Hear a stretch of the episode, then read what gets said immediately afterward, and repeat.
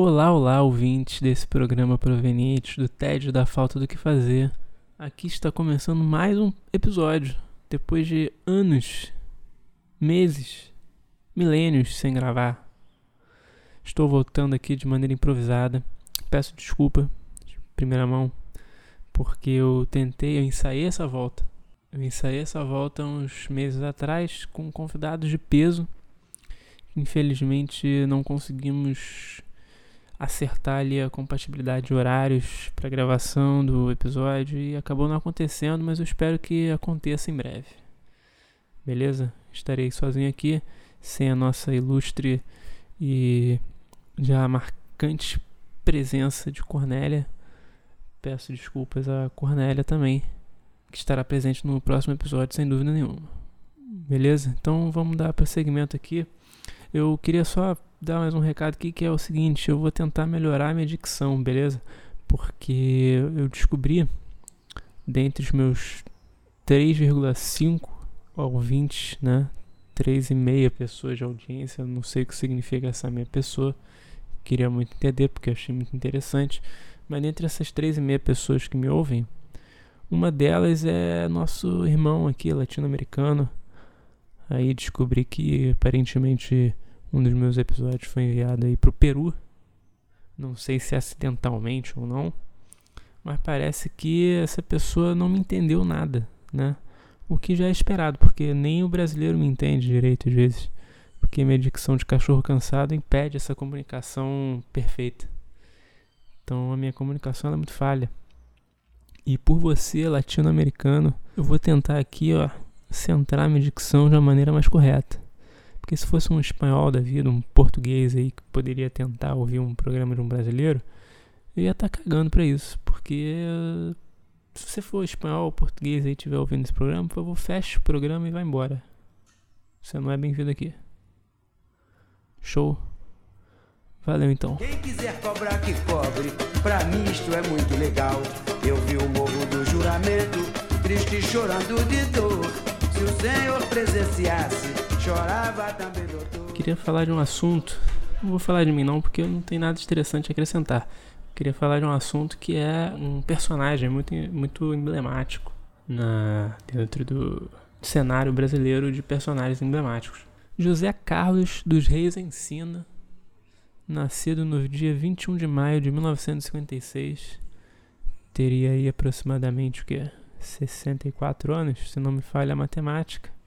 Ele que nasceu no Rio de Janeiro, portanto carioca, cresceu ali década de 60, 70, período militar complicado, difícil nesse Brasil. Começou a trilhar um caminho de vida ali, um pouco voltado para o mundo do crime, sem julgamentos, caminho que este cidadão emblemático resolveu fazer foi aparecendo ali nos jornais, noticiários brasileiros Rio de Janeiro, com alguns pequenos delitos, alguns crimes de roubo, uma possível associação ao tráfico, se bem que naquela época qualquer pessoa do crime era considerado um traficante, mesmo não sendo. José Carlos dos Reis Ensina começava a aparecer nos noticiários com o apelido de Escadinha, como era conhecido. Eu não descobri aqui ao certo o porquê do apelido, então ficaríamos aí sem essa informação, infelizmente. Mas Escadinha tinha uma atuação muito presente no Morro do Juramento, na zona norte do Rio de Janeiro, e sempre ajudando a população, criando, ajudando a criar estruturas e, e tentando proteger os moradores, tentando criar uma espécie de justiça à sua forma. Em 1974, ele é pego com posse ilegal de arma e ele acaba pagando multa, então não chega a ser preso. Sua primeira prisão se dá em 1978, depois de assaltar um carro forte no Rio e também por um possível envolvimento ali com tráfico de cocaína, foi preso e condenado a 22 anos de prisão. Foi enviado para onde? Para o extinto presídio Instituto Penal Cândido Mendes, ali em Ilha Grande, e acabou se envolvendo com os prisioneiros daquela região ali, daquela penitenciária, e parece que teve uma participação na fundação da Falange Vermelha, que mais tarde viria a se tornar o Comando Vermelho. Mas isso não é muito relevante aqui nessa história, aqui no que eu quero passar para vocês. Porque no ano seguinte, em que foi preso, em 79, ele consegue fugir de Ilha Grande, uma espécie de embarcação improvisada ali, né? Porque para quem não sabe, Ilha Grande é uma ilha grande, como o nome já diz, fica localizada aqui no Rio de Janeiro, próximo a Angra dos Reis, ali a oeste do estado, né? Na parte oeste do estado que fica próximo ali com o estado de São Paulo, mas pertence ainda ao perímetro do Rio de Janeiro. E o presídio de Ilha Grande, ele só era possível você tentar uma fuga pelo mar, né? Porque você não, não conseguia sair da ilha se não fosse por algum veículo de embarcação ou mesmo pelos ares, né? Então ele consegue fugir um ano após a sua prisão e em 82 ele foi capturado novamente e foi enviado à penitenciária Lemos de Brito, que ficava no centro do Rio de Janeiro. E nessa penitenciária ele consegue elaborar mais uma fuga. De uma maneira quase que hollywoodiana, ele se disfarça de policial militar e sai caminhando pela porta da frente do presídio. Nesse momento, através de suas fugas mirabolantes e minuciosas, ele acaba se tornando número um da polícia no Rio de Janeiro, procurado número um da polícia. E no dia 11 de fevereiro de 1985, ele foi achado e preso novamente no Morro do Jacarezinho. Nesse momento, ele não resistiu. Ele disse que precisava descansar, repousar um pouco para recuperar as energias e jurou aos jornalistas que fugiria mais uma vez. Nesse momento, ele foi enviado à penitenciária Água Santa que era uma penitenciária que tinha muitos problemas de estrutura. Então ele começou a fazer greve de fome em protesto às más condições, tentava organizar ali com os companheiros prisioneiros uma mobilização melhor para que houvesse uma melhoria das condições precárias da penitenciária. E ele tentava uma transferência para Ilha Grande. De alguma maneira ele consegue essa transferência.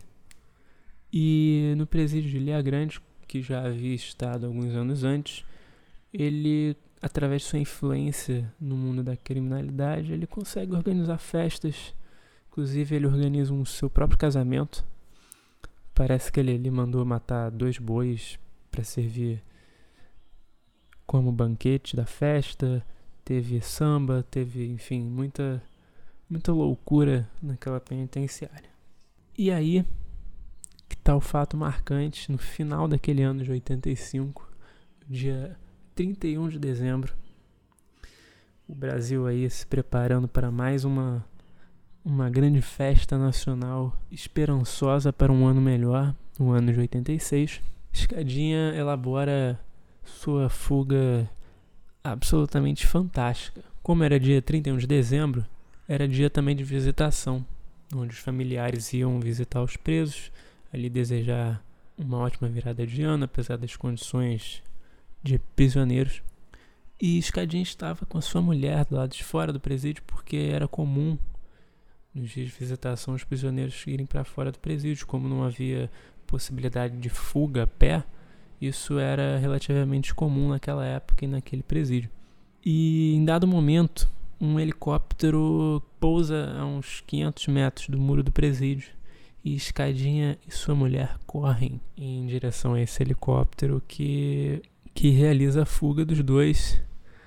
E Escadinha, dali de Ilha Grande, parte direto para o Juramento, onde iria desejar um ótimo, uma ótima virada de ano para sua mãe e sua família que estava ali comemorando aquele Réveillon. E fica marcado na história como uma das fugas mais fantásticas já registradas na história das fugas fantásticas desse, desse Brasil. Né? Uma fuga cinematográfica. Fuga de helicóptero de uma ilha. Era um dos presídios mais emblemáticos ali da década de 70 e 80 também. Bom, a glória de Escadinha dura aproximadamente 80 dias. Ele fica 80 dias foragido e no dia 22 de março de 86, ele acaba tomando um cerco policial no próprio Morro do Juramento e leva três tiros. Ele fica ferido, é levado ao hospital, recebe os cuidados médicos e volta prisão. E desde 86 que Escadinha não tentou, pelo menos não conseguiu uma fuga de sucesso. Depois de muito tempo na prisão, em, no anos 2000, ele recebe autorização para visitar quinzenalmente a família. Né? Aparentemente ele estava ali se recuperando, não estava mais envolvido em crimes, começou a compor músicas, escrever letras que mais tarde viria a ser gravadas por grupos e cantores de rappers que estavam em evidência naquele momento.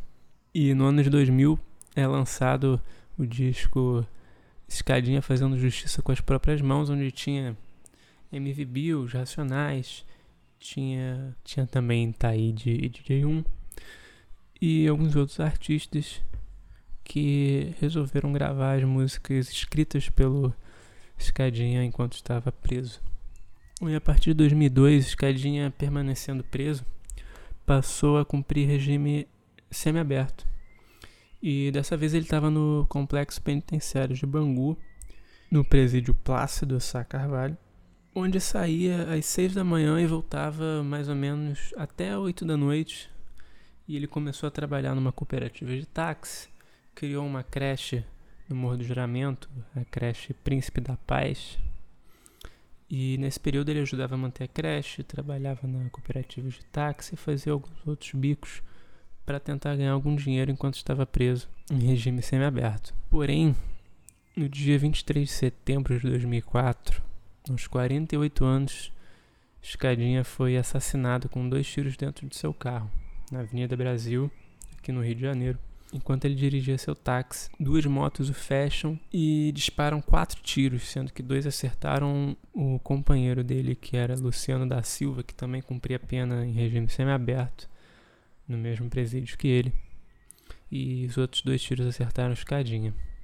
Bom, e até hoje especula-se muito da morte do Escadinha.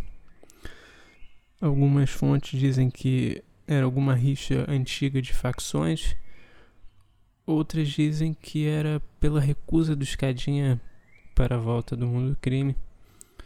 E até hoje a gente não sabe ao certo aqui a real, o real motivo do assassinato de Escadinha.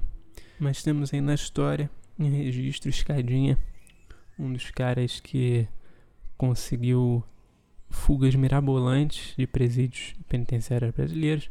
Mais tarde, tornando-se compositor, e também inspirador de um samba cantado pelo Bezerra da Silva um ano após a sua fuga de helicóptero do Ilha Grande. A música Meu Bom Juiz, presente no disco de 86 do Bezerra da Silva, composta pelo Beto Sem Braço Sérgio Meriti, diz o seguinte: Ah, meu bom juiz, não bata este martelo nem dê a sentença antes de ouvir o que meu samba diz, pois esse homem não é tão ruim quanto o senhor pensa. Vou provar que lá no morro Vou provar que lá no morro ele é rei, coroado pela gente. É que eu mergulhei na fantasia e sonhei, doutor, com um reinado diferente. É, mas não se pode na vida, eu sei. Sim, ser um líder permanente. Homem é gente, mas não se pode na vida, eu sei.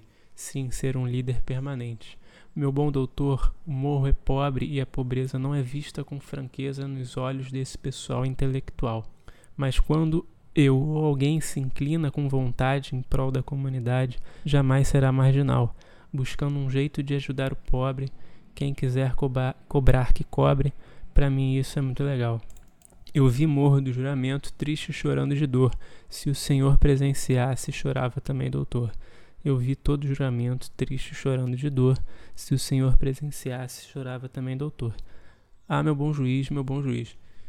Em homenagem aí ao grande escadinha, símbolo, este personagem incrível da história deste Brasil, que infelizmente teve uma vida precoce, morrendo aos 48 anos de idade em 2004. Bom, então é isso, galera. É, espero que vocês tenham ficado até o final.